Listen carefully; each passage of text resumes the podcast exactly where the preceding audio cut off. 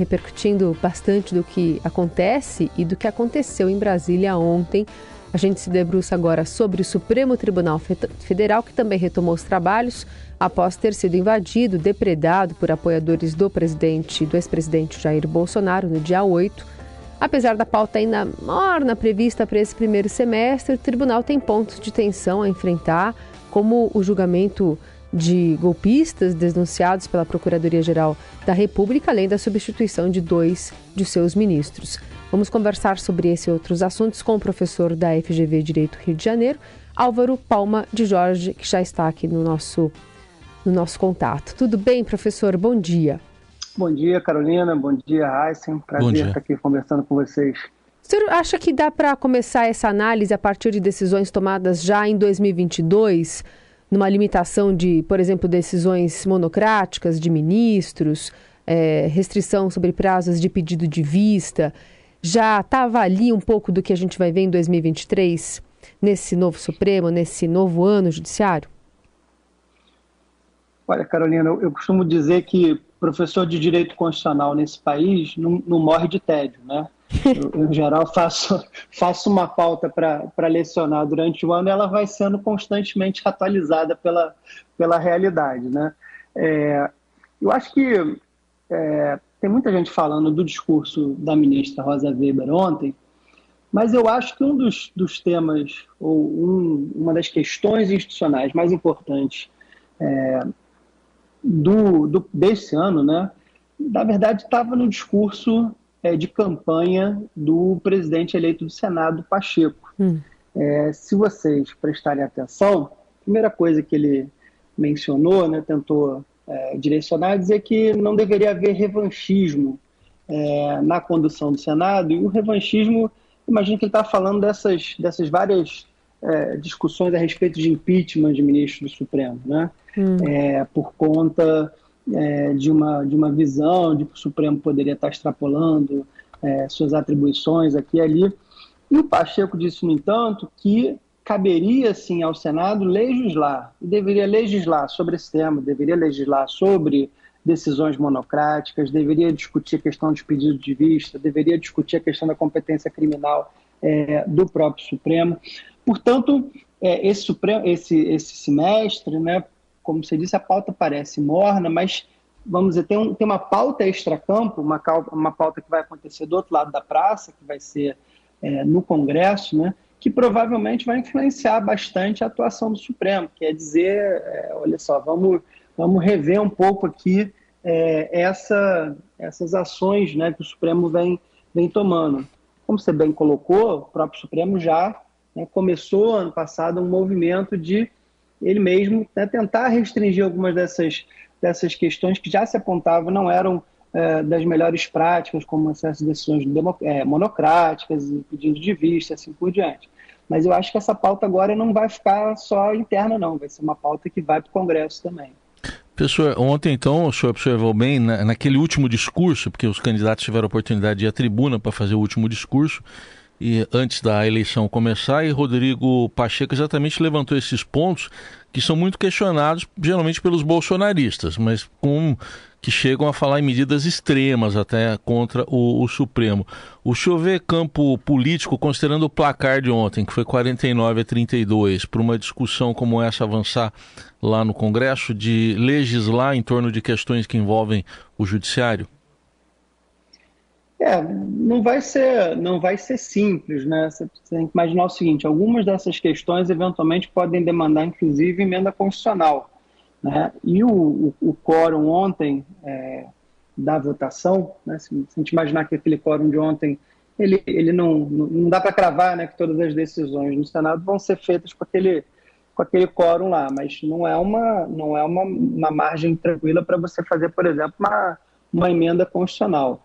É, agora, é, o que eu acho que o, o, o, discurso, tanto Pacheco no Senado, do Lira na Câmara, o discurso é, do, do presidente da República e tal, está todo mundo caminhando num, numa visão de que é importante a gente baixar a temperatura né, e tentar é, é, pacificar né, as visões institucionais é, no país, tentar caminhar é, num ambiente harmonioso né, entre, os, entre os poderes e não um ambiente de conflito. Então, é, é, é capaz que é, dessa, vamos dizer, esse movimento, né, no sentido que foi evidentemente influenciado pelos eventos de Rio de Janeiro, mas acho que o movimento nesse sentido é, vai procurar fazer com que nada de medidas radicais é, consigam, ser, consigam ser implementadas agora no, no início do, da nova legislatura. Então, essa, esse primeiro semestre é muito mais de um Supremo de autocontenção, que seja por essas medidas já tomadas no ano passado, que seja por discussões que possam vir a partir do Senado nesse, nesse sentido, certo? É, além, evidentemente, né, da, da, da discussão que vai estar tá, é, perpassando todo, todo ano, né, da substituição dos ministros. Sim, né? em maio e outubro. Né? Aposentadoria, né? É, maio e outubro Lewandowski e depois a, a própria ministra Rosa Weber. Né? Uhum. E, e é, lembrar que em outubro entra o ministro Luiz Roberto Barroso na presidência, né? que já há muitos anos né, defende também uma série de, de, de, de melhorias no ambiente é, decisório do, do, Supremo, então também lá para o fim do ano a gente pode ter é, novidades importantes. E nesse sentido, é, como é que o, senhor entende essa, é, essa, essa interlocução, pensando nesses desafios que o senhor mencionou, mas pautas também factuais que estão surgindo? Então, é, por mais que esteja determinado esse semestre, a gente está falando muito sobre a questão da, da, da tragédia Yanomami e o marco temporal de terras indígenas não está nessa pauta de primeiro semestre. O quanto essas pautas factuais podem interferir é, nessa agenda, se elas podem entrar, serem atravessadas, ou a tendência é que se deixe esfriar um pouco para essa discussão não ser tão atrelada ao que está acontecendo agora? É, eu acho que a tendência da ministra né, Rosa Weber é tentar não não colocar mais, mais, mais aumentar a temperatura né, de, de pautas muito, muito complexas, né?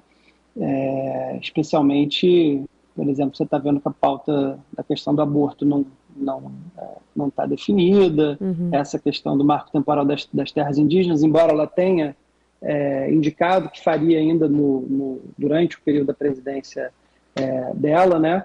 É, vai, é, é, inevitável que se discuta a questão dos atos é, golpistas. Né? Agora, é, eu imagino que venha por aí uma CPI, né? e a CPI, vocês sabem é, muito bem, a CPI sempre reflete no Supremo. Né? Vai, todo mundo corre para o Supremo para para conseguir uma medida aqui, uma medida ali, impedir que determinada pessoa fale, determinar os contornos é, da CPI. Então, é, essa realidade pode se impor, né? independentemente da vontade do Supremo de trazer é, uma pauta mais ou menos é, delicada, é, muito provavelmente, lembrar que o Supremo ele funciona por provocação, né? Uhum. Se alguém bater na porta, ele tem que responder. Então, é, eu não, não, imagino que é, ele vai conseguir se blindar de ter que decidir essas, essas pautas da realidade, como você mencionou, que vão, vão ser apresentadas para ele. E agora, esses assuntos aí que a Carol levantou, professor, especialmente o, a pauta ambiental e questões envolvendo indígenas, teve uma mudança de governo. Quem representa o governo é a Advocacia Geral da União. É, o senhor acredita que essa pauta mais morna pode estar esperando também alguma mudança de posição da, da, da, Advocacia Geral da União, que agora não vai ter a mesma posição, por exemplo, em relação ao marco temporal, imagino, que tinha no governo Bolsonaro? É, todos, todas as, todos os indícios, né, todas as manifestações são no sentido que a gente vai voltar a ter uma política ambiental, né?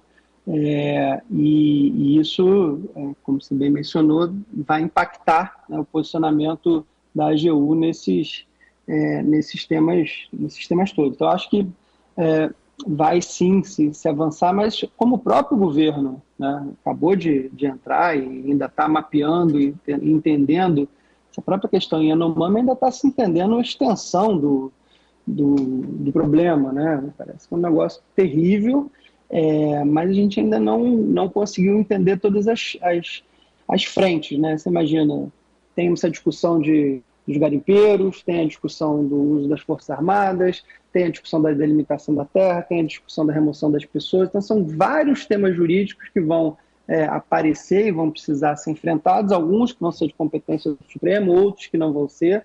É, e eu acho que é, o enfrentamento que vai ser feito, segundo a indicação, pelo, pelo governo federal, né, vai influenciar um pouco quanto o Supremo vai meter a colher nesse, nesse tema aí, né?